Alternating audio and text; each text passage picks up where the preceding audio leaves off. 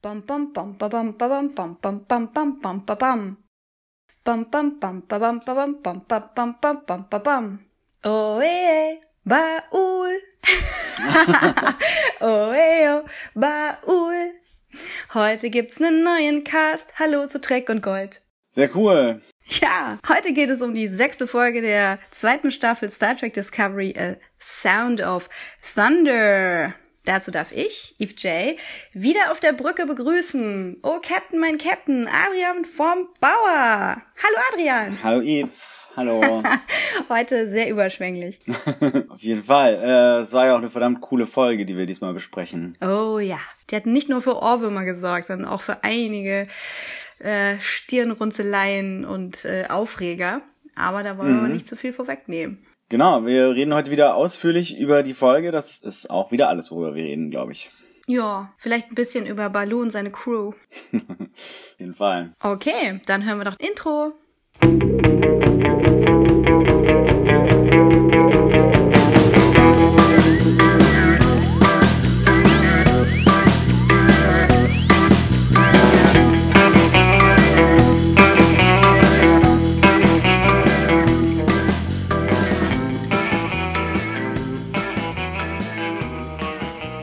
Genau, also es geht um die Folge The Sound of Thunder und während wir über diese Folge sprechen, werden wir natürlich alles spoilern, was in dieser Folge passiert ist und was in den vorherigen Folgen passiert ist. Und damit würde ich sagen, hören wir mal kurz in den Trailer rein. My people believe in the great balance. We are either predator or prey. Now I realize the great balance is a lie. Ships are powering up their weapons. Warm up the phasers. Whoever's listening, consider your next move very carefully. They're capable of destroying every village across the planet. They are committing genocide? Wham! Sehr mysteriös. Auf jeden Fall. Aber diese Folge löst ja einige Mysterien auf. Fangen wir mal von vorne an. Ja, diesmal ist es nicht Maike, die den Monolog gibt, der uns in die Folge führt, sondern es ist tatsächlich Saru, der über Herkunft, Heimat und Bestimmung philosophiert. Dazu sehen wir Bilder von seinem Heimatplaneten Kaminar, die sich dann in sein wunderschön bepflanztes Quartier verwandeln und äh, währenddessen im äh, Science-Labor. Ja, da sieht man äh, Tilly und Ariam, die an den äh, Daten von dieser Sphäre von vor zwei Episoden arbeiten und dort gleich von Michael besucht werden. Und zum Schluss von dieser Eingangsmontage kommen wir in die Krankenstation, wo Saru mal wieder untersucht wird, weil ne, vielleicht immer noch nicht so ganz klar ist, was da mit ihm jetzt passiert ist, nachdem er diese Veränderung, diese Waharai durchgemacht hat. Und außer Saru ist da auch noch Dr. Kalber auf einem der Betten in der Krankenstation und wirkt so ein bisschen deprimiert und ein bisschen schreckhaft und äh, erzählt Saru, dass er sich nicht so ganz wie er selbst fühlt, seit er wieder aus dem Sporennetzwerk zurück ist. Und Saru kann das ganz gut verstehen, denn er fühlt sich vielleicht auch nicht mehr so ganz wie er selber, seit sich bei ihm so viel verändert hat. Und Dr. Pollard hat eben so ein paar neue medizinische Erkenntnisse für ihn. Ja, wir sehen die Innereien von Saru auf dem Schirm. Nach diesem Vaharai sind ja seine Ganglien abgefallen und die waren ja in, die waren ja da so hinter seinen Ohren versteckelt. Und in diesen Gangliengehäusen bilden sich jetzt so ähnlich wie Zähne ähm, seltsame Gebilde und zwar Stacheln. Und sie wissen nicht, was das bedeutet. Also weder Dr. Pollard noch Saru haben eine Idee, wo das hingehen wird. Aber die ganzen Veränderungen in seinem Körper, wir sehen da so verschiedene rote Zonen, die aufblinken, scheinen eins gemeinsam zu haben, nämlich seine Angstreaktion zu unterdrücken. Genau, und wir wissen aus der ersten Staffel, wenn Sarus Angst äh, unterdrückt wird, kann so einiges passieren. Bei der einen Folge, wo sie auf diesem Planeten mit den kleinen Schwarm-Aliens waren, ist Saru ja ziemlich durchgedreht, als nachdem er seine Angst verloren hat. Mal gucken, wie er sich in dieser Folge so schlägt. Ich erinnere mich noch, dass er galoppiert ist ja. mit seinen Hufen. Ja, in jeder, jeder Folge lernen wir neue Saru-Fähigkeiten kennen, so ungefähr. Wie ein Überraschungsei. Aber gucken wir doch erstmal in den Bereitschaftsraum. Ja, der gute Ash, ähm, beziehungsweise die Sektion 31, denken, dass die roten Engel, wenn sie die Signale gemacht haben, zu Zeitreisen fähig sind und als gefährlich angesehen werden sollten. Also im Prinzip, dass diese Signale ein Symptom dafür sind, dass eine Zeitreise vorgenommen wird. Mhm. Dann sprechen Pike und er und Michael darüber, was das denn, was da für eine Intention dahinter stecken könnte. Man weiß einfach nicht, verursachen sie diese Phänomene ja. oder führen sie die Crew dahin, damit sie da irgendwas macht? Also das ist die Frage. Und Ash ist mehr auf der Seite der Vorsicht, die sagt, ja, also wir sollten vielleicht mal davon ausgehen, dass diese sogenannten Engel diese Probleme erstmal machen, wie zum Beispiel den Geisteszustand von Spock zu beeinflussen. Mhm. Aber Pike wirkt eher überzeugt, dass sie eigentlich von diesen Signalen und den Engeln an diese verschiedenen Orte geleitet werden, um dort eben diese Rettungsmissionen durchzuführen. Also sie haben ja eben verhindert, dass New Eden radioaktiv verstrahlt wurde. Sie haben Jet Reno und ihre Crew von diesem Schiff gerettet. Und äh, das alles weist ja irgendwie darauf hin, dass, dass diese Signale eigentlich ein positive Intention haben, auch dass Spock ja wohl als Kind zu der verschollenen Michael geleitet wurde von diesen Engeln und so. Aber Michael ist noch nicht so weit, da irgendwelche Schlüsse zu ziehen. Sie will das erstmal ganz logisch analysieren, bevor man sich entscheidet, ob das gute oder böse Wesen sind oder was für Absichten die haben. Ja, weil die Faktoren sind einfach noch zu vielfältig. Und sie als Wissenschaftlerin weiß, wenn ich quasi zwischen den Punkten nur keine Linie ziehen kann, äh, muss ich da ja. nicht mal nach Zahlen veranstalten, nach meinen Vorurteilen. Aber sie haben da nicht wirklich Zeit, noch länger drüber zu verhandeln, denn Sie werden auf die Brücke gerufen, ein neues Signal, ein neues Leuchtfeuer wird gemeldet. Als Pike auf die Brücke kommt, um sich da möglichst schnell hinzusetzen, muss er erstmal Saru äh, raufscheuchen, mhm. ihm offensichtlich jetzt der Instinkt fehlt, dem Captain Platz zu machen. Ja, hört sich auch so ganz gemütlich hier auf dem Captain's Chair, da ja. äh, bleibe ich jetzt erstmal noch. Da möchte sich Pike jetzt wieder hinsetzen und fragt, wo denn das Signal herkommt und kriegt die Information, dass dieses Signal von oder direkt neben Kamina aufgetaucht ist, nämlich Sarus Heimatplaneten, wie wir am Anfang schon gesagt haben. Und das findet natürlich Saru auch sehr interessant. Ja, er ist ganz gebannt davon. Ja. Er erklärt dann der versammelten Mannschaft im Bereitschaftsraum, dass es zwei intelligente Spezies gibt auf seinem Heimatplaneten, die Kelpianer und die Baul. Quelle für meinen Ohrwurm. Und die letzteren haben wohl, so erklärt Michael, vor 20 Jahren Warpfähigkeit erreicht, sich aber der Föderation gegenüber feindlich verhalten. Saru korrigiert die Geschichte ein bisschen, indem er erklärt, ja, das Signal kam ja auch nicht von Ihnen, sondern von mir. Und daraufhin sehen wir einen Rückblick aus dem Short, ja. ähm, in dem wir gesehen haben, wie er da wirklich äh, auf so Lego-Bausteinmäßig den Kommunikator zusammengebaut hat. Und natürlich kommt das Gespräch jetzt auf Engel es gibt aber keinen Engelsglauben bei den Kelpianern. Die glauben nur an das große Gleichgewicht, die Great Balance. Und da Saru weiß, dass das jetzt ja nur eine Lüge der Baul ist, äh, färbt er die Erzählung auch gleich entsprechend ein und lässt da gar nicht zu, ähm, dass da jetzt über Anbetung und dergleichen gesprochen wird. Ja. Es ist schließlich nur die Technologie, die ihm diese Überlegenheit gibt und die sein Volk in so eine Art Ehrfurcht versetzt. Ja. Und Pike lässt sich nicht zu sehr beeinflussen und will trotz allem einfach erstmal hinfliegen und einfach mal bei den Baul nachfragen, ob sie vielleicht das Signal gesehen haben und irgendwelche Informationen darüber haben. Man kann es ja mal versuchen.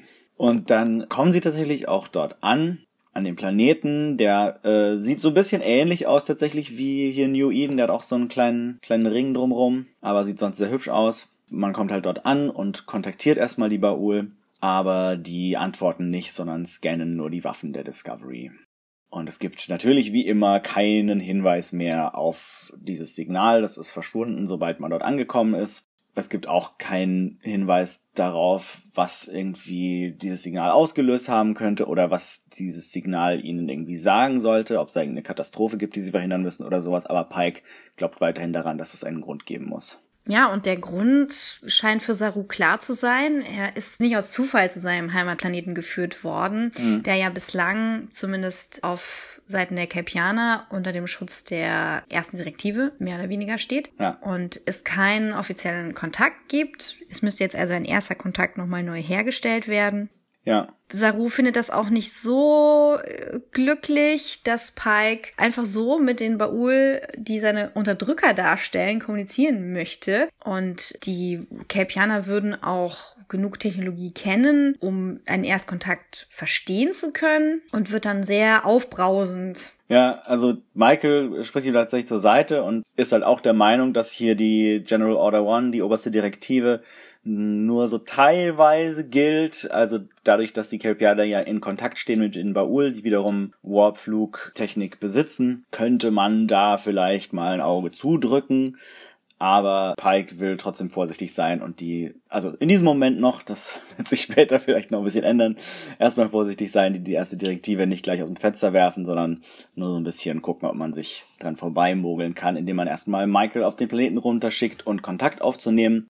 Aber ein sehr energischer Saru sieht das überhaupt nicht ein, dass er da nicht mitkommen soll. Er ist doch schließlich der beste Kandidat dafür. Und wenn da Michael auftaucht, sind sie doch total verunsichert. Und er als Kelpianer kann da viel besser Kontakt aufnehmen und streitet sich richtig mit Pike. Und man hat so das Gefühl, diesen kurz davor, sich irgendwie zu kloppen, bevor Michael dazwischen geht. Das ist auf jeden Fall sehr untypisch für Saru, wie wir ihn vorher kannten. Ja, es ist, glaube ich, so kurz vor einem Brückenverweis geht ja. sie dazwischen und wir sehen äh, wir kennen Pikes Gesichtsausdrücke jetzt schon ein bisschen und es, äh, er wirkt noch sehr ungläubig. Mhm. Und weiß ja auch um Sarus veränderten Zustand, aber es wäre ihm sicherlich in einer halben Sekunde der Kragen geplatzt und hätte ja. den Herrn von der Brücke gebeten. Michael kann aber trotzdem überzeugen. Ja, dass nämlich Sarus Präsenz ja den Kontakt doch wirklich wahrscheinlich sehr erleichtern würde dass man halt nicht rankommt und sagt, hallo, wir sind Aliens, wir kommen in Frieden, sondern sagt, hier, ich bin einer von euch und übrigens, ich habe hier noch jemanden mitgebracht. Pike lässt es zu, aber schärft ihnen noch ein, doch bitte hier keinen Krieg zu starten. Hm, glauben wir den beiden das in dem Moment?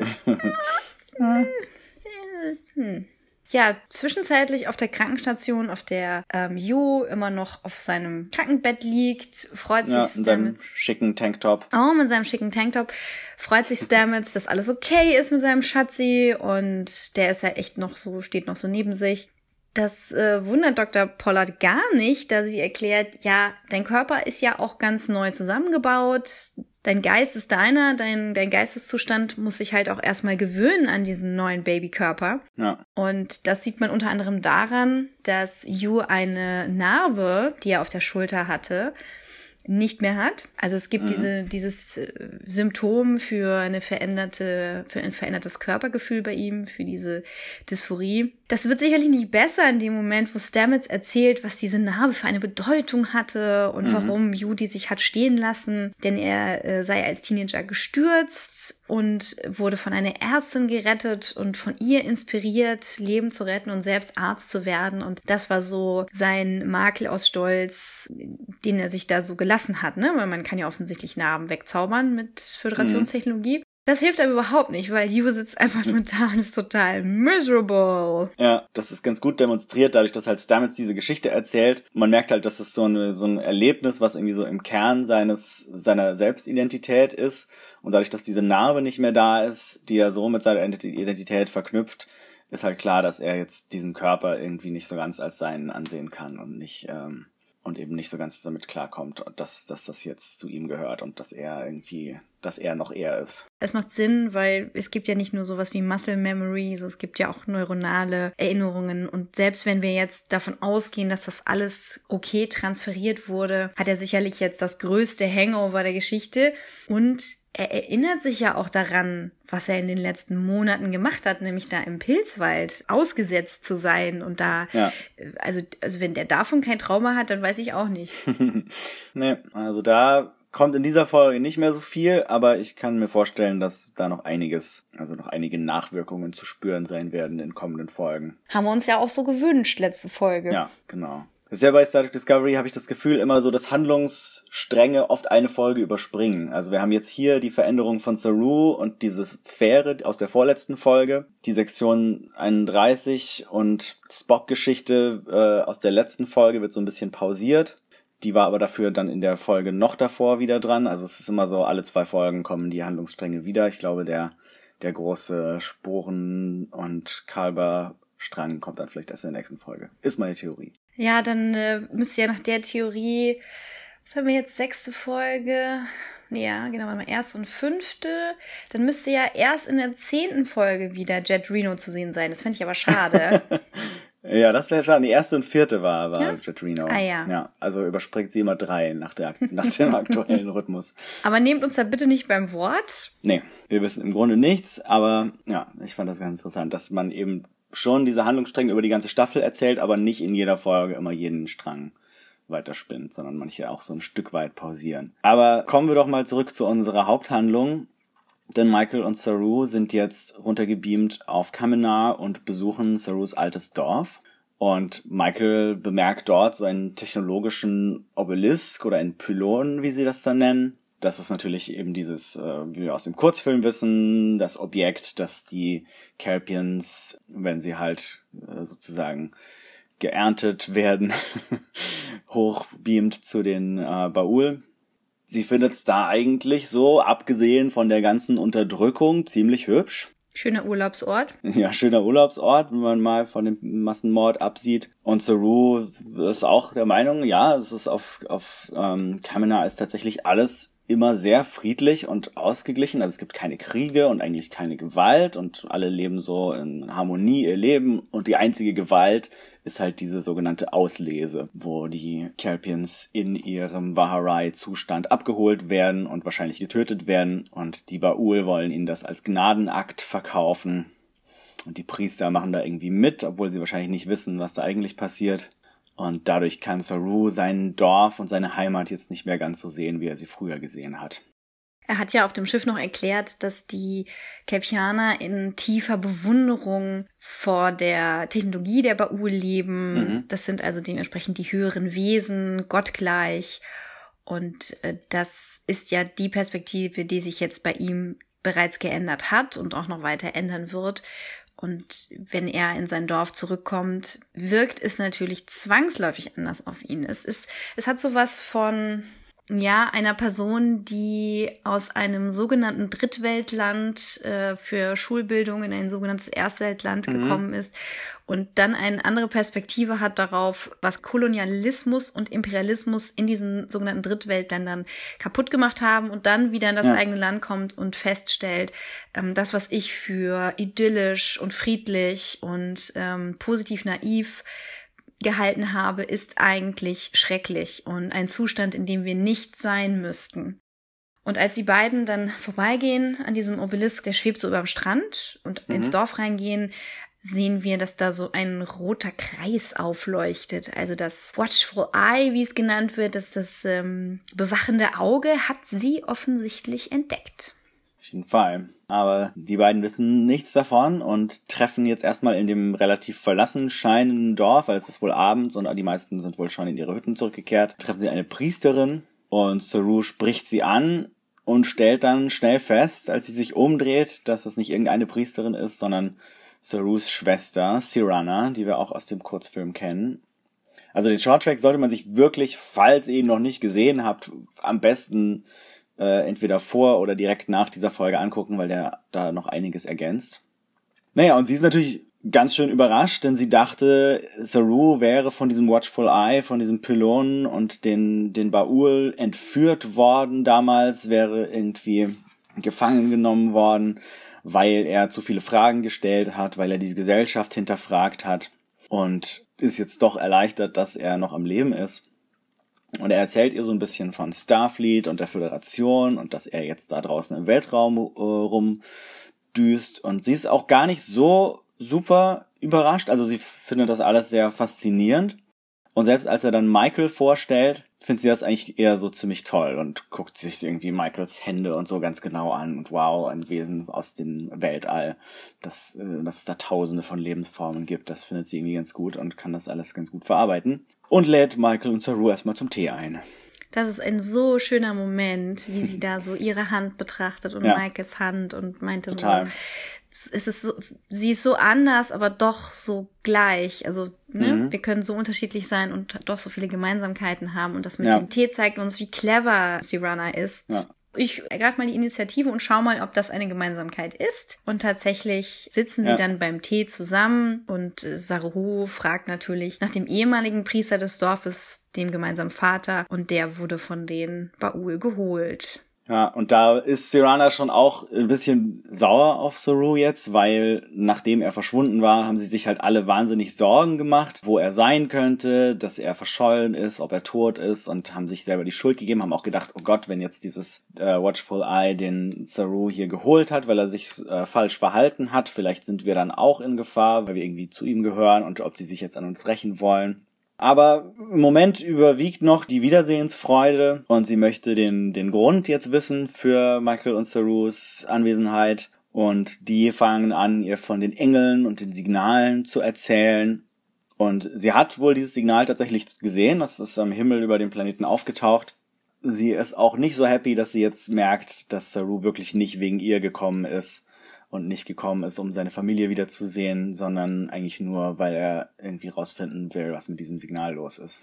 Und weil das natürlich äh, wieder eine Sache ist, die außerhalb des normalen Wissens liegt und er quasi weitermacht mit der Art und Weise, die ihn in ihren Augen in Schwierigkeiten gebracht hat. Sie hat noch nicht, kann noch nicht ganz begreifen, dass er jetzt ja ganz andere Möglichkeiten hat und ähm, oszilliert immer so zwischen ihrem alten Verständnis von der Welt und ihrer Neugier und ihrem Verständnis davon, was möglich ist und was jetzt mit Saru passiert ist und was er jetzt für neue Erkenntnisse hat. Dafür haben sie gar nicht viel Zeit, mhm. darüber zu sprechen und das auszutauschen und Sea Runner auf einen neuen Stand zu bringen. Denn die Erde bebt, es rumpelt und offensichtlich sind die Baul richtig verärgert und kündigen ihre Ankunft an. Ja, Michael und Saru sehen natürlich, okay, hier gibt's jetzt Ärger, vielleicht sollten wir nicht hier sein und beamen erstmal zurück auf die Discovery und werden dann auch gleich auf die Brücke gerufen. Ich wollte noch mal zu der Szene sagen, dass ich, dass ich fand, dass äh, also sowieso irgendwie eine total schöne Szene, wie Saru und die Schwester sich wiedersehen, auch so ein bisschen unerwartet eben, weil sie so ganz anders reagiert. Ich finde auch, dass die Schauspielerin das wahnsinnig gut spielt. Ich meine, hm. von Doug Jones sind wir das, sind wir sehr gewöhnt, dass er irgendwie wirklich fantastisch durch diese Masken und diese, diesen, diesen extremen Körper spielen kann, aber das können ja bei weitem nicht alle Schauspieler irgendwie mit so extremen Prothesen im Gesicht überzeugend spielen, aber hier dieser Hannah Spear, die seine Schwester spielt, macht das ganz wunderbar. Ja, sie wird nicht die einzige Body Actress sein, die uns noch verzaubern wird. Ja. Aber auch ich war ja ganz angetan davon, wie lebendig Sirena ist und man vergisst sofort, dass das Make-up ja. ist. Es ist wirklich, es ist überzeugender wie eine 3D-Figur und fühlt sich einfach echt und schön an. Ja. Das Einzige, womit ich immer so ein Disconnect habe, sind diese ekelhaften Finger. Was ist da los? Es ist irgendwie so, äh, ja, die müssen halt immer über menschliche Finger drüber passen, dann werden die schnell so ein bisschen knubbelig und. Ja, aber die, die, ja. die Fingernägel, also die Krallen, die kommen so aus ja, der Mitte stimmt, raus. Die sehen, sehen alle so aus, eingewachsen aus. Ja, und dann sind da, ist da wie so Nagelhaut dran. So, ja. knabbert euch das doch mal weg oder so. ah. Ja, aber ich muss sagen, ich war, ähm, wenn wir da gerade In-Break machen, bisschen überrascht, dass Michael und Saru jetzt direkt abdüsen, weil eigentlich will man ja nicht nur hm. über die, also die wollen ja über die Engel-Sachen herausfinden, ne? so warum ist das Signal jetzt hier und tralala, dann kommen ja. die über Uhl. Ich wäre jetzt mal da geblieben, um zu gucken, was denn passiert. So vielleicht. Ja, da, vielleicht denken sie hier doch noch an die oberste Direktive, wobei in dieser Folge natürlich da insgesamt nicht so viel drüber nachgedacht wird, glaube ich. Aber, hm. Er hat auch keine Zeit zum Nachdenken. Also auf der Brücke werden sie direkt damit konfrontiert, dass die Baul jetzt Kontakt aufgenommen haben mhm. und mit einer ganz zauberhaften Ekel-Gruselstimme einfordern, dass sie diesen Capianer zurückbekommen. Und äh, Saru ist natürlich total schockiert. Er hört zum ersten Mal die Stimme dieser monströsen Dämonen, dieser falschen Götter. Und Dadurch, dass er aber keine Angst hat, ist ihm das gerade Schnubbe und er mischt sich direkt ein und, und quatscht einfach los. So, ja, und ich kenne die Wahrheit über das Waharai und ich habe es überlebt und äh, Pike nur so, ah, warum redet der Mann? Und dann wird es nur so ein Dialog zwischen dem schnippigen Saru und dieser äh, gruseligen ja. Stimme, die dann sagt, du weißt nicht mal, wer du bist. Ja, an dieser Stelle, also nach diesem Satz hatte ich so eine Theorie, die äh, Same. die nicht stimmte, aber die ich trotzdem mal kurz erzählen möchte. Ich bin sehr gespannt, ob das die gleiche ist, mein Junge. Könnte schon sein. Also ich habe mich so ein bisschen erinnert gefühlt an Star Trek Insurrection, also äh, Star Trek der Aufstand, Ah. wo wir ja irgendwann erfahren, dass die friedlichen Menschen, die auf diesem Planeten, auf diesem Paradiesplaneten leben Mhm. und die Aliens, die sie irgendwie da wegkriegen wollen, eigentlich die gleiche Spezies sind. Tada. Nämlich, dass die einen halt da sich von dem Planeten entfernt haben und dadurch so gealtert sind und dann ne, irgendwie sich so ihren Körper verändert haben und dann ganz anders aussehen und deswegen halt irgendwie die anderen jetzt auch von dem Planeten runter haben wollen. Und ich habe mir jetzt gedacht, dass es hier vielleicht auch so ist, dass es gar nicht zwei Spezies sind, also es nicht die Baul und die Kelpianer gibt, sondern dass die Baul eigentlich die Kelpianer nach ihrem Vaharai sind. Also dass denen ne, irgendwelche Stacheln im Kopf wachsen und alles Mögliche und dass die halt viel stärker und aggressiver werden und dass es gar keinen, dass es vielleicht sogar gar nicht diese, ja, diese Auslese im, in dem Sinne gar keine Jagd oder gar keine Auslöschung ist, sondern dass sie halt sagen, okay, du bist jetzt quasi in die kelpianische Pubertät gekommen, jetzt holen wir dich zu uns und jetzt gehörst du zu unserer Gruppe. Aber wie wir später erfahren werden, war das nicht der Fall. Aber ich hätte es auch ganz spannend gefunden.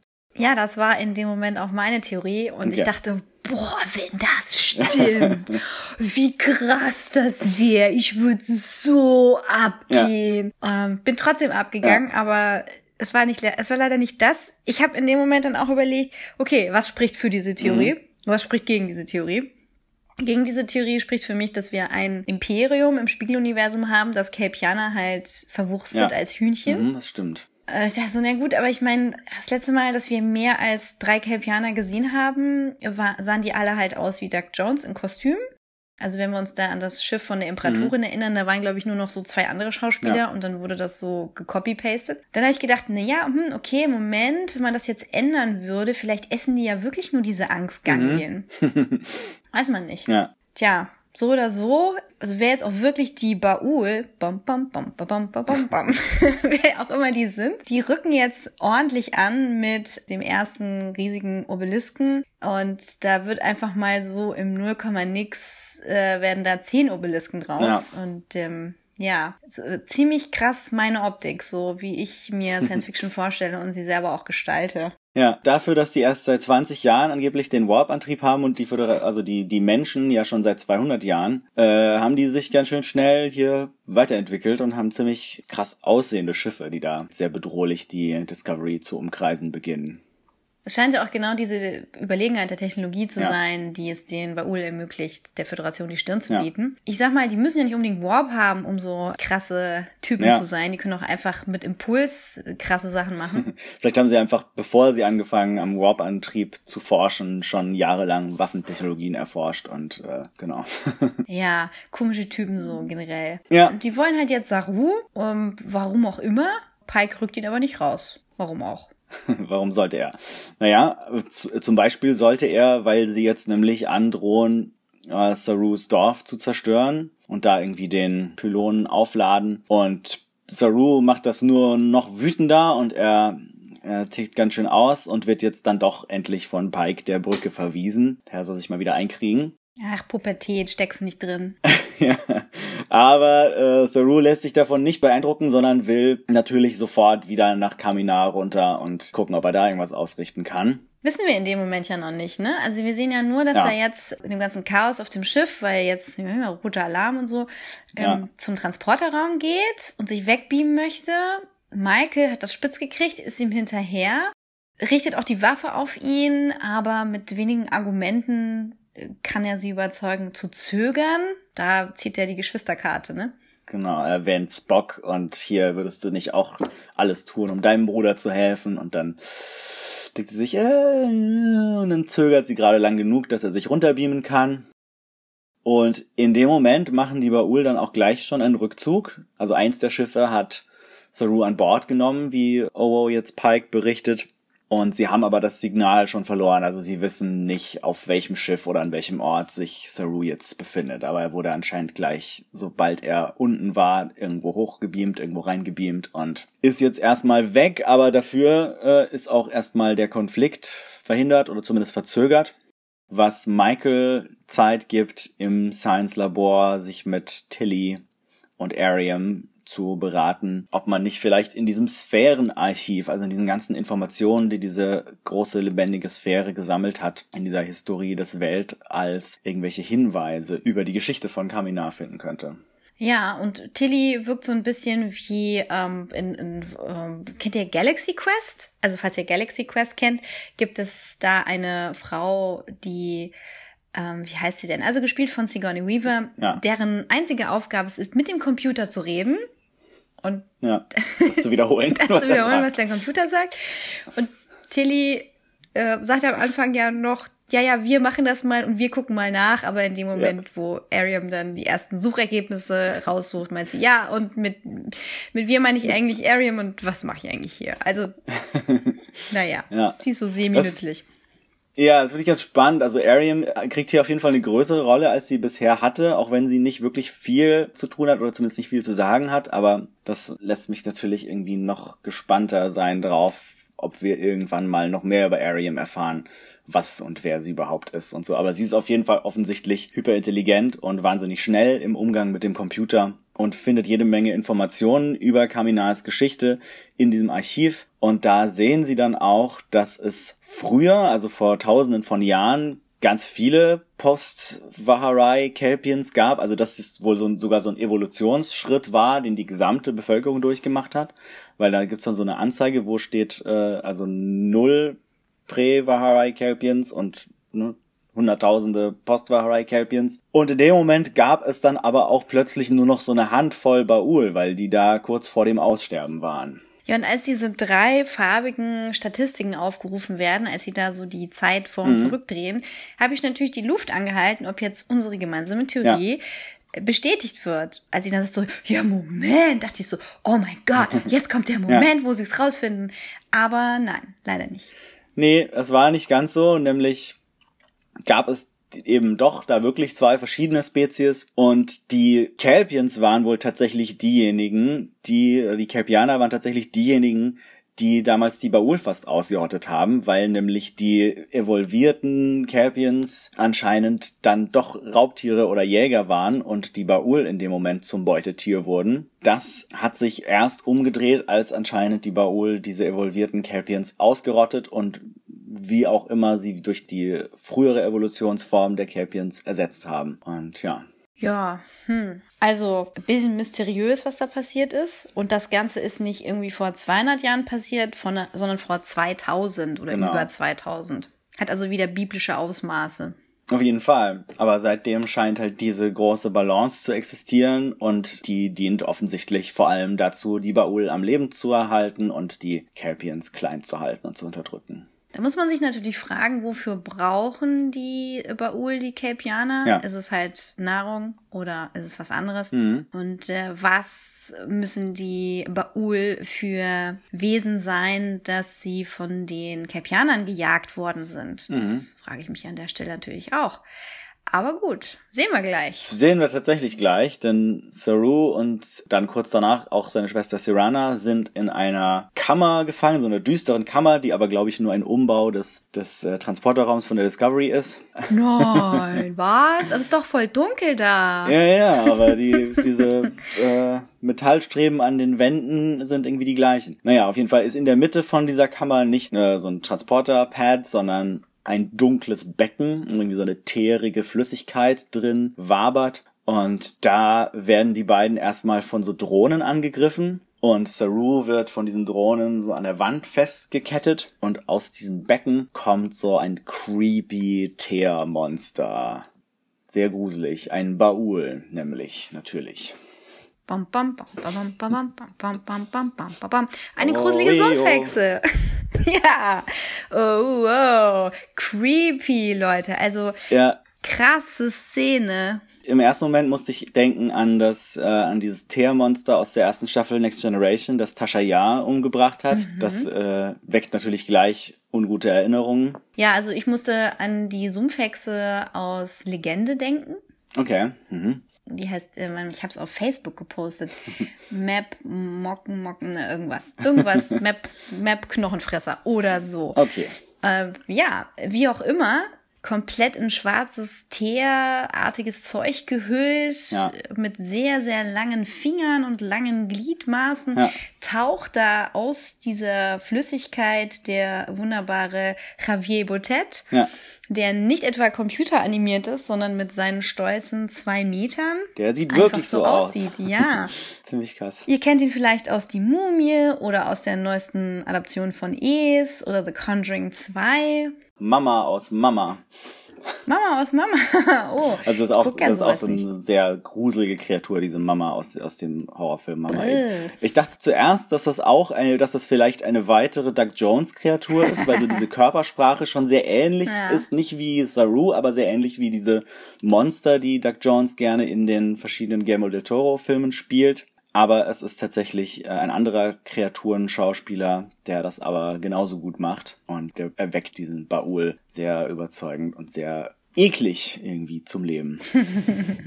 Ja, und der gute Javier, der muss sich äh, keine langen Plastikprothesen an seine Finger kleben. Der hat wirklich so lange Finger, Mhm. weil er so, äh, das nennt sich ähm, Marfan-Syndrom, hat, wo sein Wachstum beeinflusst war. Mhm. Und das hilft ihm als Schauspieler wohl dahingehend, dass er diese ganzen coolen, äh, gruseligen Rollen hat. Und ich stelle mir vor, dass Doug Jones und Javier Botet da sehr viel Spaß hatten, Mhm. zusammen zu arbeiten in der Szene. Stimmt. Was nicht so spaßig ist, ist, dass aus diesem Vorhang schwarzer, filziger Haare jetzt zwei rote Augen rausglühen.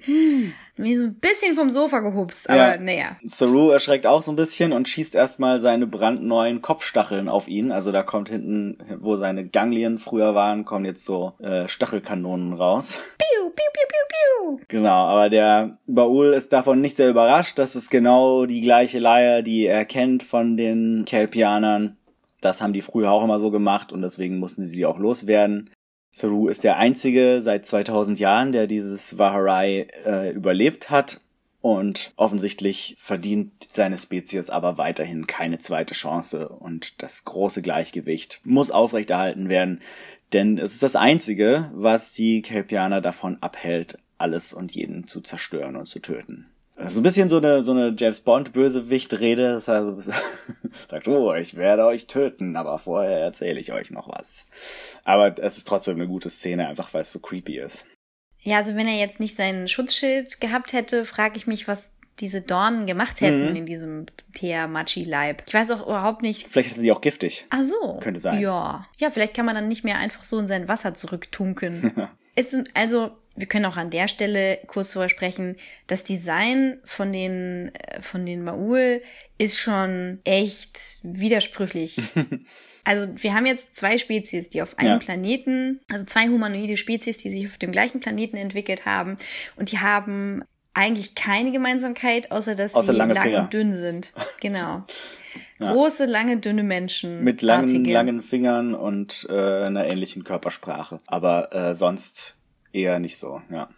Ich finde, das clasht total. Ich verstehe nicht, wie das auf dem gleichen Planeten passiert sein soll. Ich verstehe nicht, was die Kelpianer davon gehabt haben sollen, die Baul zu jagen, weil ich will die nicht anfassen. Also Und schon gar nicht essen. Nicht mit dem Stock. Nee, schon gar nicht essen. Also was ist denn da passiert?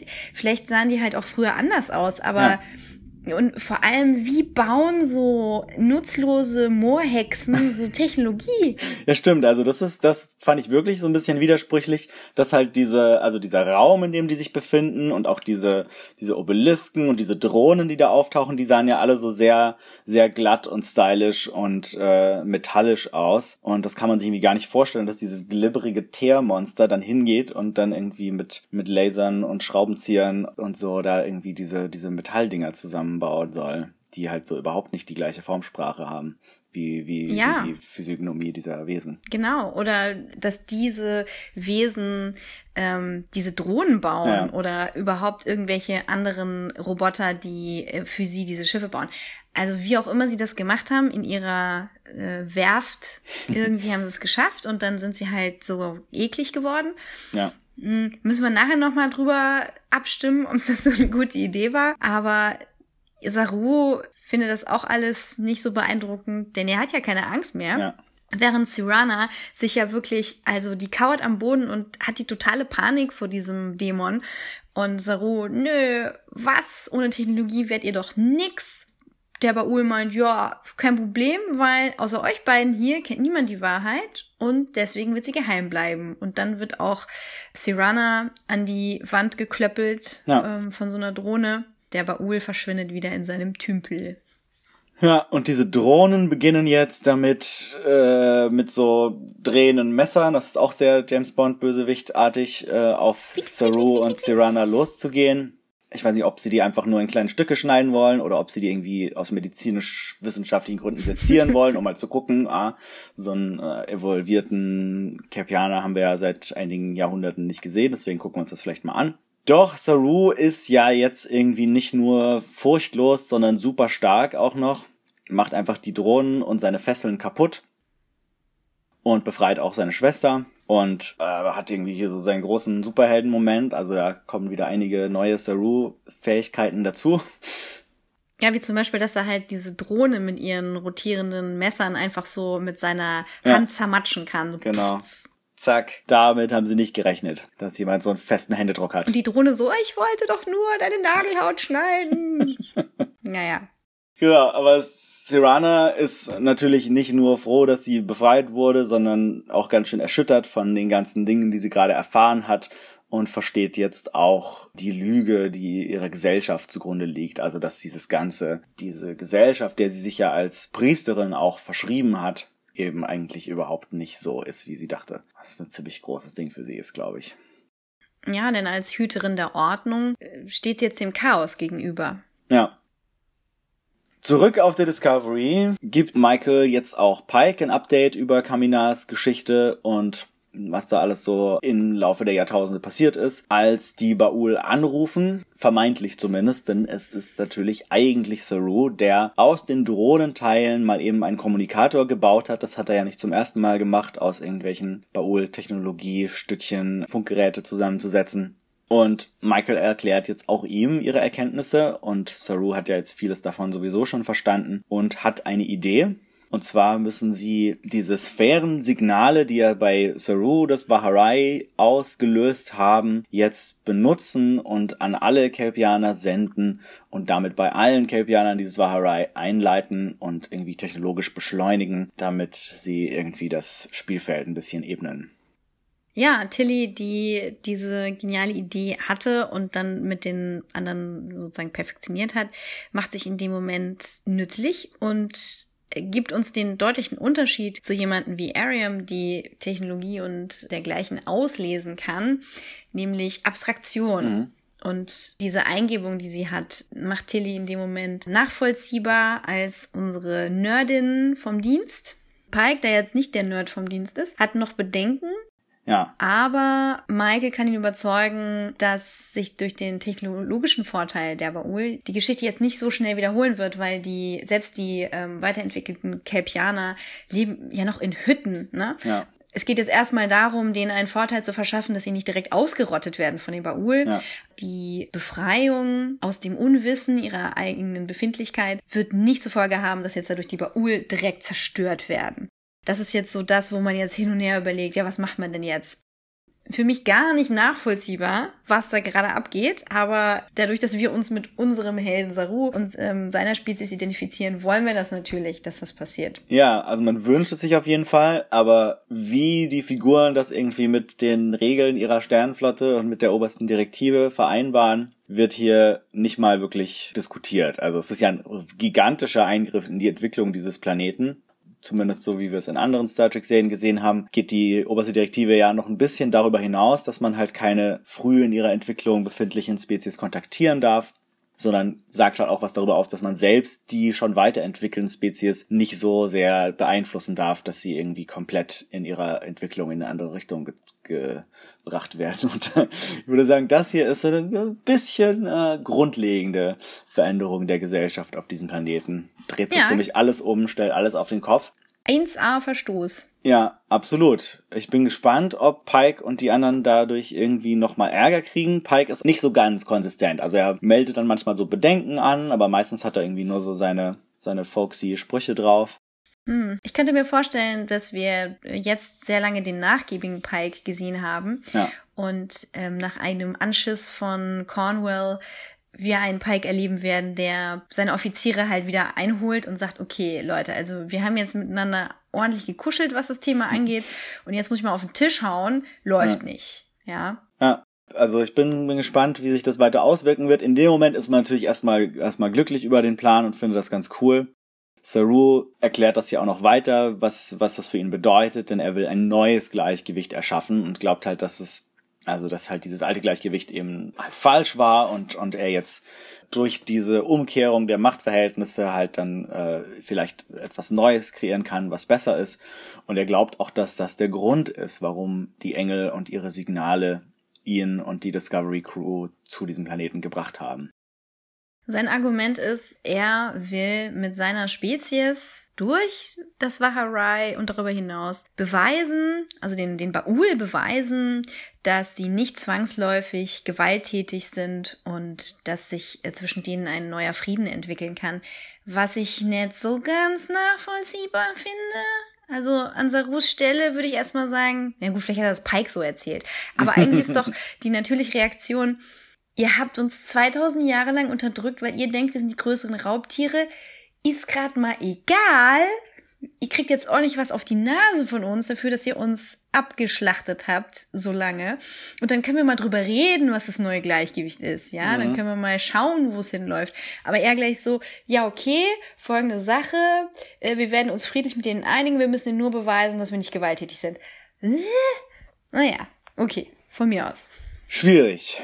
Ja, aber trotzdem weiterhin sehr spannend, denn sie benutzen jetzt tatsächlich, um diese Lösung umzusetzen, diese Pylone der Baul und starten damit den Prozess senden diese Signale, diese wahrscheinlich diese ultravioletten Signale, die wir da aus der vorletzten Folge kennen, an alle Kelpianer und die kriegen jetzt tatsächlich auch, wie wir in ein paar Ausschnitten sehen, alle dieses Vaharai und die Symptome und das ist ziemlich schmerzhaft. Auch Sirana krümmt sich so in, in Sarus Armen am Boden vor Schmerz und das finden die Baul natürlich alles nicht so super, was da passiert. Und in diesem Moment taucht eine riesige Festung, ein riesiges Gebäude aus dem See, ich glaube aus dem See vor Sarus Dorf sogar eventuell auf. Mhm. Das ist auch das Gebäude oder Objekt. Ich weiß nicht, ob es ein Schiff ist oder ein Gebäude. Ich habe es eher als Gebäude wahrgenommen, in dem Saru und Sirana sich befinden. Mhm. Ja, als das so auftaucht, fragt man sich natürlich, wäre es nicht einfacher, die Kerlchen da einfach in den See laufen zu lassen? Ich habe Waharei, ich laufe mal ins Meer. Aber naja, gut. Weniger mysteriös. Stimmt, da müsste eigentlich nicht unbedingt beamen, sondern können einfach, ja, können da schwimmen. Vielleicht war das früher so. Und dann haben sie irgendwann die Technologie ah. entwickelt und deswegen sind die auch am Strand. Ah, das waren so die Meereshexen, haben die da so früher denn äh, haben die denen so Angst gemacht, als die quasi ja. noch nicht entwickelt waren und haben mhm. die dann in den See gelockt und so ist alles gekippt. Ja, ah, okay, verstehe. Könnte ich mir vorstellen. Trotzdem komisch, aber gut. Naja, auf jeden Fall aktivieren die Baul jetzt ihre ganzen Pylonen, also in jedem Dorf wird jetzt dieses, dieser Obelisk aktiviert und es wird wohl dazu führen, dass jetzt alle Kelpianer auf dem ganzen Planeten getötet werden sollen. Und Pike funkt sie zwar jetzt an und droht einzugreifen und sagt hier, mit uns wollt ihr es euch nicht verscherzen, wir haben noch irgendwie, wir können auch noch Verstärkung rufen. Aber schnell genug eingreifen, um da einen wesentlichen Teil der Kelpianer zu retten, könnte die Discovery wahrscheinlich sowieso nicht. Und die Baul hören auch nicht drauf. Aber plötzlich passiert in diesem Moment was und zwar nähert sich irgendwie so ein rotes kleines Dingsi dem Planeten. Man sieht es nicht so genau. Es gibt nur so ein paar Explosionen von irgendwelchen Waffen oder Raumschiffen. Man weiß es nicht genau, die sich so auf den Planeten zubewegen. Und vor dem Fenster von Zarus Zelle sehen wir jetzt, was es war. Und er sieht es auch, nämlich der rote Engel. Tada! Ja, der schwebt da in Sarus, wie wir ja wissen, besonders guten Augen, mit denen er UV-Strahlung sehen kann und ähm, eine bessere Auflösung hat. Also wenn ja. die Kamera auf der Brücke irgendwas sieht, kann Saru nochmal extra ranzoomen mit seiner Photoshop-Vergrößerung. Ja. Wir sehen zum ersten Mal, der rote Engel ist tatsächlich humanoid. Wir sehen das Gesicht nicht. Es ja. ist tatsächlich eine Art Spacesuit. Ja, irgendwas Technologisches auf jeden Fall. Genau. Und auf der Discovery-Brücke ist man natürlich verwirrt, denn vor fünf Minuten hat man die Pylonen dazu benutzt, dieses Vaharai-Signal auszusenden. Dann haben die Baul die Pylonen dazu benutzt, äh, benutzen wollen, die Dörfer zum Explodieren zu bringen, also die die ja. äh, Obelisken da explodieren zu lassen und damit die Dörfer niederzubrennen. Und jetzt plötzlich wurde alles deaktiviert hm. und über dieser Festung in dem großen Teich wabert jetzt eine kleine Version von diesem großen roten Signal. Ja, aber das ist da auch nicht lange, denn der Engel vor dem Fenster verschwindet wie so in so einer Explosion und ist noch schneller weg, als er gekommen ist. Zeit ist relativ, aber ja. Unterstreiche ich mal so. Ja, das war's. Das war die große Lösung für ein interessant konstruiertes Problem. Mhm. Am nächsten Tag wandelt Sirana im Dorf herum und die Kelpianer, die ihre Ganglien in der Hand haben und ähm, ja, aus ihren, aus ihren Häusern herauskommen, wenden sich hilfesuchend an ihre Priesterin, was denn passiert sei und sie tröstet sie, verspricht, dass sie keine Angst mehr haben müssen und leitet schon mal gefühlvoll ein, dass eine neue Zeit anbricht. Auf jeden Fall. Also da wird auf jeden Fall noch einiges passieren müssen. Aber wir gucken jetzt erstmal auf die Discovery, wo sich Pike in der Kantine mit Ash trifft. Er teilt mit Ash und damit mit Sektion 31 Sarus Bericht über den Engel, weil Saru ja wie gesagt den Engel besonders gut sehen konnte, besser als jeder andere zuvor und den eben auch ein bisschen beschrieben hat. Und Pike möchte halt irgendwie die, ne, wie er in der letzten Folge versprochen hat, mit der Sektion 31 gut zusammenarbeiten und möchte denen jetzt auch diese Informationen zukommen lassen. Und das ist eben tatsächlich wohl ein humanoides Wesen in einem extrem fortgeschrittenen technologischen Anzug, der so aussieht, als würde er alles überschreiten, was in der Föderation bisher bekannt ist. Und Ash vermutet dabei natürlich weiterhin sofort negative Absichten, glaubt, okay, wenn das so ein fortgeschrittenes Wesen ist, dann könnte uns das auch ganz schön fortgeschritten den Krieg erklären. Aber Pike glaubt weiterhin ans Gute in den Aliens und gibt zu bedenken, dass der Engel ja jetzt gerade schon wieder äh, eingegriffen hat, um Lebewesen zu retten und einen Völkermord verhindert hat. Und das sei doch ganz schön paranoid, was sich hier Sektion 31 und deren nebulöser Anführer Control da ausdenken. Aber Ash, wie man merkt, ist immer noch ganz schön durchgeschüttelt von dem Klingonischen Krieg und dem, was ihm da so widerfahren ist und hat auch ziemlich Angst, dass es einen weiteren Krieg geben könnte und ist deswegen nicht bereit, irgendwie an den Frieden zu glauben. Ja, er hält damit auch nicht hinterm Berg. Ne? Er sagt Pike ganz konkret, es gibt welche von uns, die noch sehr zerrissen sind. Das ist on-brand für Ash. Ja. Ja, Sirana, die ist, äh, nachdem sie da im Dorf mit der ersten Kommunikation fertig war, jetzt bei Saru in seinem wunderschönen Quartier und bewundert die Pflanzen und ist ganz fasziniert, was er da sich aufgebaut hat. Und äh, er erklärt ihr, ja, hab das mit Samen gemacht, die ich mitgenommen hatte an dem Tag und äh, erklärt ihr so ein bisschen, was der Unterschied für ihn ist, dieses Zuhause mitgenommen zu haben auf seinen Reisen und mit diesem Verlust zu leben und auf der anderen Seite aber so viel mehr zu haben, so viel mehr zu gewinnen an Welten, die er entdecken konnte und bietet er an, dass sie doch mitkommt und all diese Entdeckungen auch selbst machen kann. Aber wie wir es schon ahnen, ist Siranas Aufgabe jetzt, sich um ihr Volk zu kümmern und sie ist froh, dass all diese Dinge passiert sind und dass er ihr die Hoffnung zurückgebracht hat. Ja, er ist halt gegangen und äh, wie sie halt jetzt versteht, nicht aus Furcht, sondern eben so mit, mit einem Gefühl von Hoffnung, mit einem Gefühl von äh, Entdeckung, dass er halt jetzt äh, raus wollte in, ins weite Weltall und eben auch zurückgekommen ist und davon was mitgebracht hat. Und er verspricht, dass er sie wieder besuchen kommt Vielleicht verspricht er damit auch dem Zuschauer, dass wir irgendwann nochmal nach Kamina zurückkehren. Ja. Interessant wär's. Auch weil man sich natürlich denkt so, hm, Zwischendurch habe ich mich mal gefragt, ob Saru jetzt eigentlich vielleicht auf diesem Planeten auch bleiben müsste, weil er ja eigentlich derjenige ist, der jetzt sagt, ich will hier ein neues Gleichgewicht erschaffen und so. Ja, ja. Und dann ist er einen Tag später schon wieder äh, hier auf dem nächsten Planeten und lässt die Kelpianer das äh, irgendwie unter sich verhandeln. Man sollte doch meinen, dass es vielleicht sinnvoll wäre, wenn er sich da weiterhin einmischt oder wenn sich zumindest die Sternenflotte in irgendeiner Form mhm. einmischt. Aber das wird jetzt hier nicht so klar, ob das passieren wird oder ob die jetzt tatsächlich einfach sagen, okay, wir haben jetzt äh, eure Gesellschaft komplett auf den Kopf gestellt. Den Rest könnt ihr euch jetzt mal selber überlegen. Wir fliegen so lang weiter und gucken mal, was wir noch, äh, was wir noch so entdecken. Ja, also die Pylonen sind ja explodiert. Ja. irgendwelche Waffen im Orbit sind auch explodiert.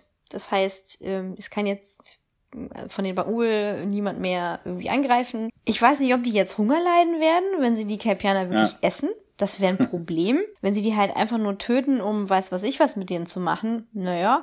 Also so oder so ist das ein bisschen sehr friedlich, der mhm. Morgen danach. Aber da wird auf jeden Fall das Chaos reinbrechen. Und ich bin gespannt, wer die Suppe auslöffeln muss. auf jeden Fall. Also wäre fast schade, wenn wir nicht zurückkehren auf den Planeten und rausfinden, was da dann als irgendwie unbeabsichtigte Folgen da passiert ist. Also. Ja, interessant ist, dass mit diesen Pflanzen gespielt wird als mhm. Metapher. Mhm. Also er hat die Samen seiner Heimat mitgenommen, also seine mhm. Identität, mhm. und hat die da repliziert in seinem Quartier.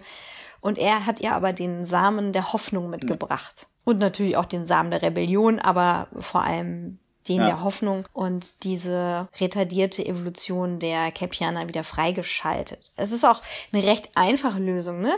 Also wir erzwingen mit einem Schwupsi die Evolution der ganzen mhm. Capianer. Selbst dann brauchst du noch Überzeugungsarbeit, äh, die irgendwie auf Spur zu bringen. Also pff, bin mal gespannt.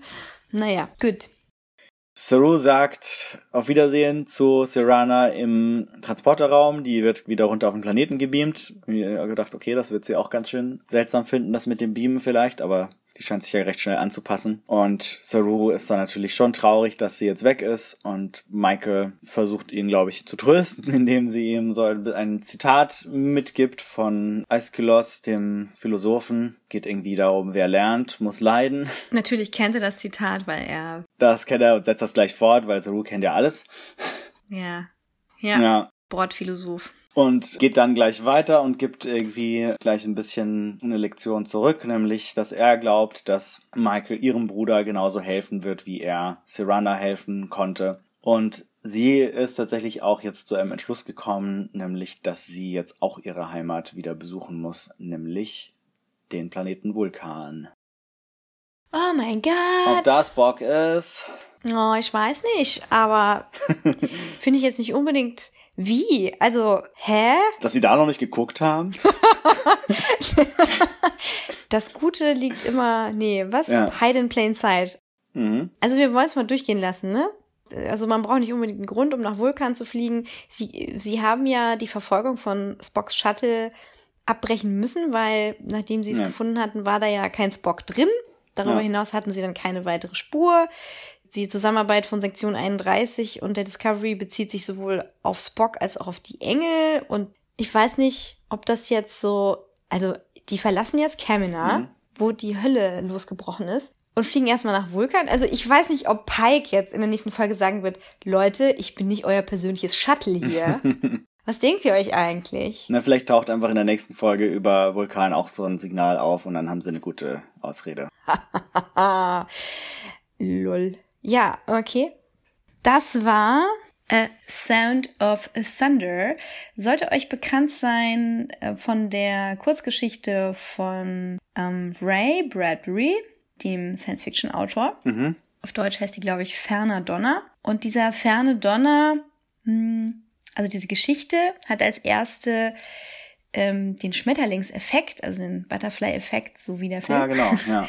benannt. Und ähm, der Wissenschaftler Edward N. Lawrence hat diese ganze Theorie aufgestellt, hat aber in seiner ersten Wissenschaftsarbeit eine Seemöwe benutzt als Beispiel, später dann ein Schmetterling.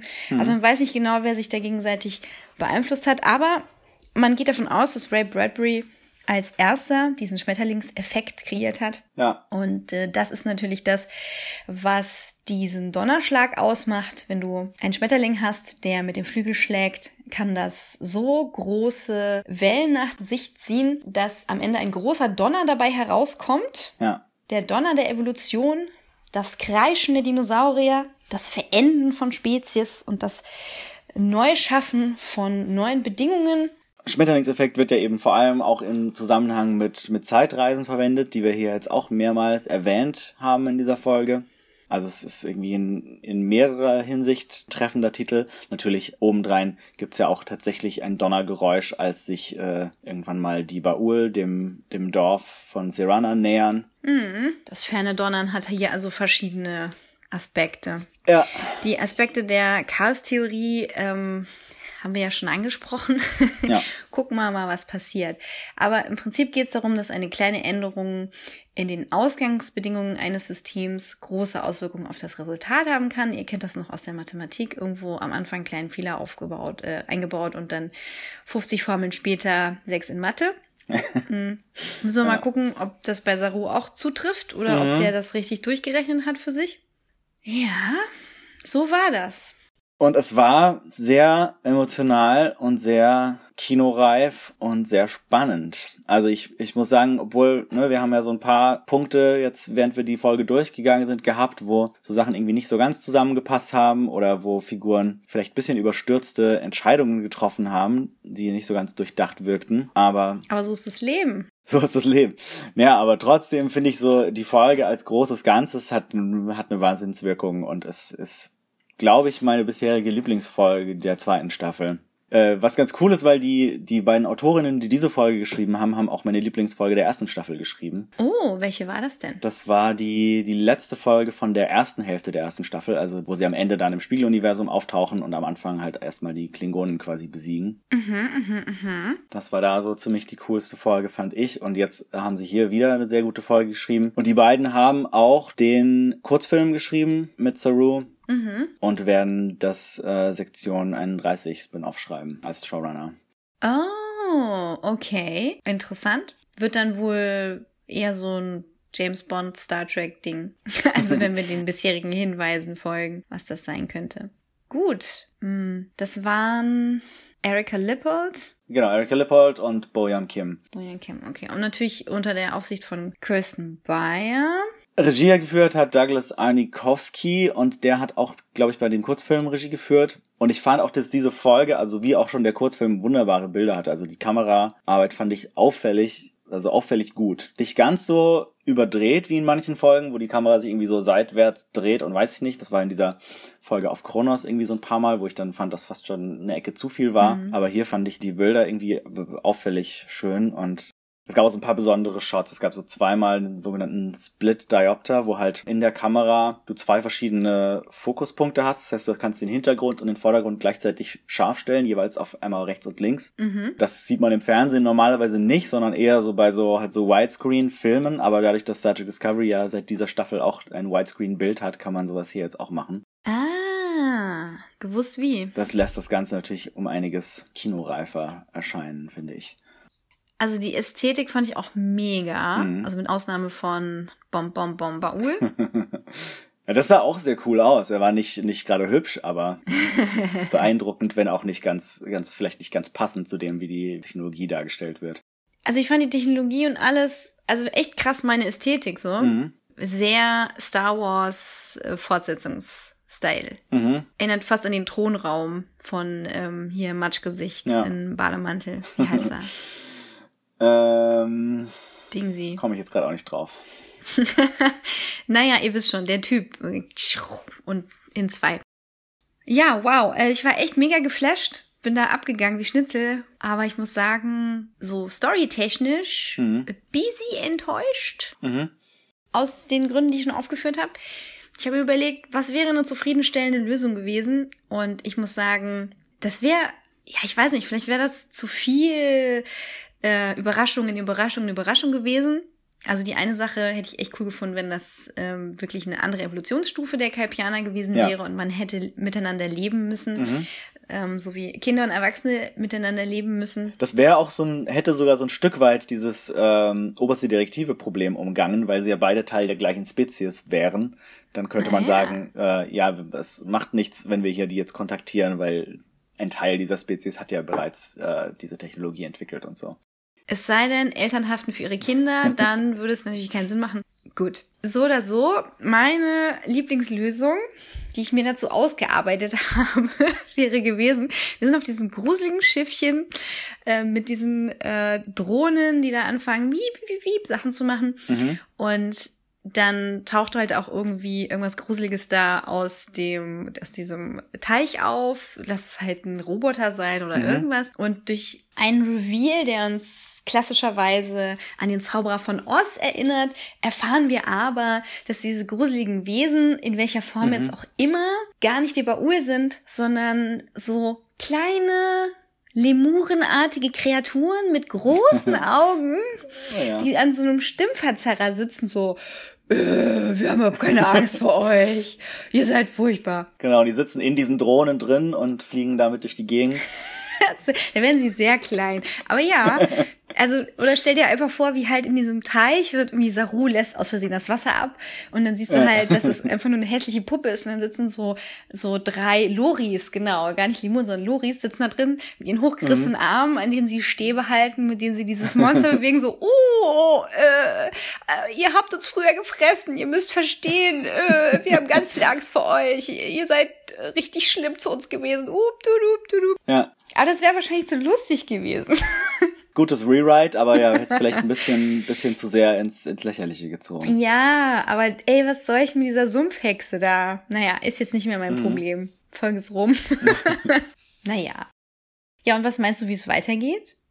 Also ich könnte mir vorstellen, dass wir jetzt in der nächsten Folge vielleicht wirklich, zumindest so am Ende der Folge, mal Spock finden, weil wir erinnern uns, dass in der ersten Staffel eben es diese Zweiteilung gab. In der ersten Hälfte ging es vor allem um diesen klingonischen mhm. Krieg, in der zweiten Hälfte vor allem ums Spiegeluniversum. Und hier haben wir jetzt halt die erste Hälfte der Staffel damit rumgebracht, dass wir Spock hinterherfliegen und währenddessen ein bisschen diese Signale angucken.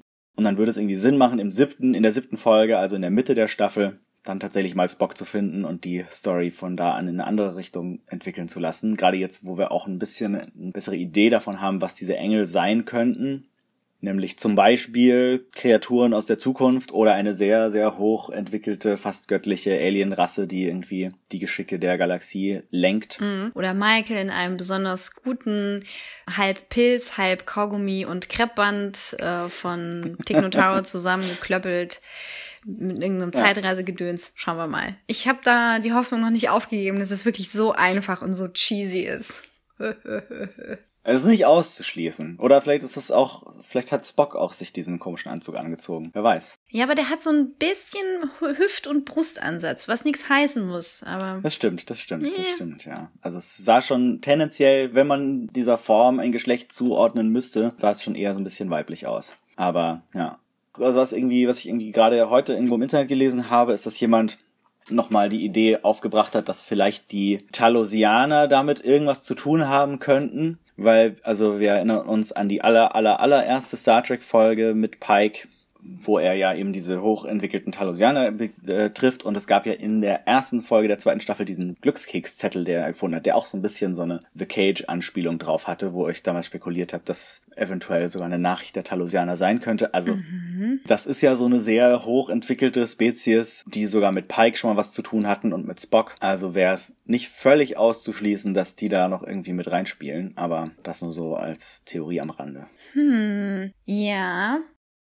Das wäre natürlich irgendwie krass, wenn das sich dann eben gar nicht auf Spock und Michael bezieht alles, sondern auf Pike. Das wäre ja. ein in sich geschlossener Loop. Ja, ja, ich meine, gut, Spock ist da natürlich schon mit verknüpft, aber Michael hat zu denen natürlich wiederum keine Verbindung. Das wäre wieder was, was dagegen spricht, weil sie ja doch weiterhin unsere Hauptfigur ist und so der Dreh- und Angelpunkt der Serie. Ich könnte mir auch vorstellen, dass es irgendwas mit den Vulkaniern zu tun hat. Also mhm. auf dem Suit selber. Es ist ja so vage gehalten. Hm, aber es hat so eine Art, ja, geschlossenen Motorradhelm und dann hat es so Symbolik vorne drauf. Das könnten auch irgendwelche Runen sein. Dann sehen wir im Intro ja immer, wie sich diese Hand öffnet mit dieser Pyramide, mit dem, mit dem ähm, Kreis oben drauf, was irgendwas Vulkanisches ist. Ich habe es immer noch nicht nachgeguckt, tut mir leid. Ja, ich glaube, das, also das vulkanische Symbol. Das hat ja irgendwie jedes, jede Spezies in Star Trek hat ein Logo. Mhm. Und dieses Symbol steht aber für IDIC, also für Infinite, Moment, Infinite Diversity in Infinite Combinations, unendliche Diversität in unendlichen Kombinationen, was so das Logo, äh, das Motto der Vulkanier ist. Aha. Genau. Ja gut, da sind aber hier die extremen Logik-Fuzis nicht dabei, ne? Nee, die, die, das ist, glaube ich, nicht deren Motto.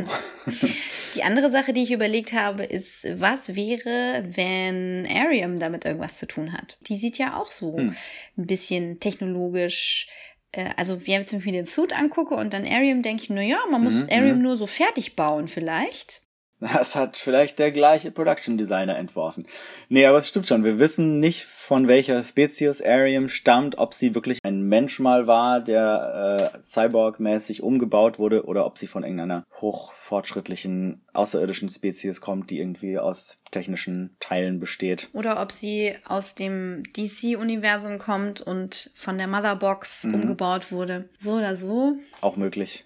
Also wenn man sich den Namen anguckt, ne? Arium, ja. dann ist das A-I-R-I-M.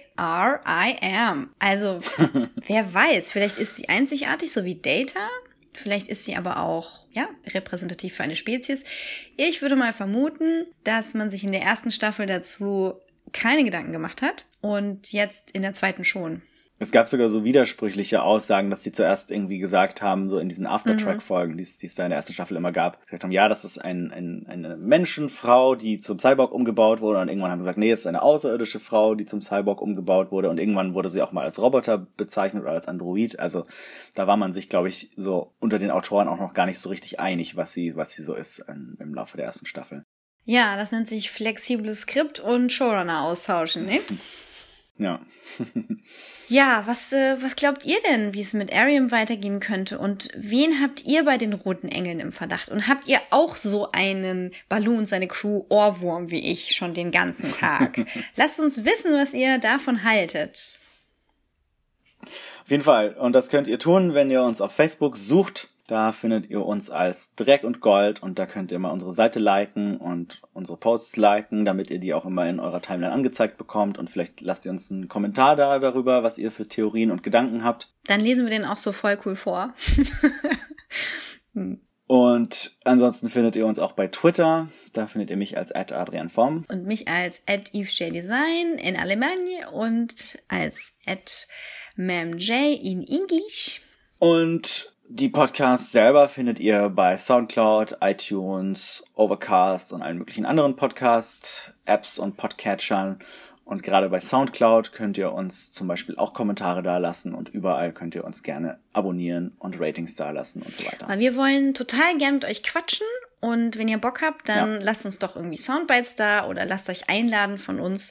Wir nehmen über unsere Handys auf und koordinieren die Aufnahme über Skype.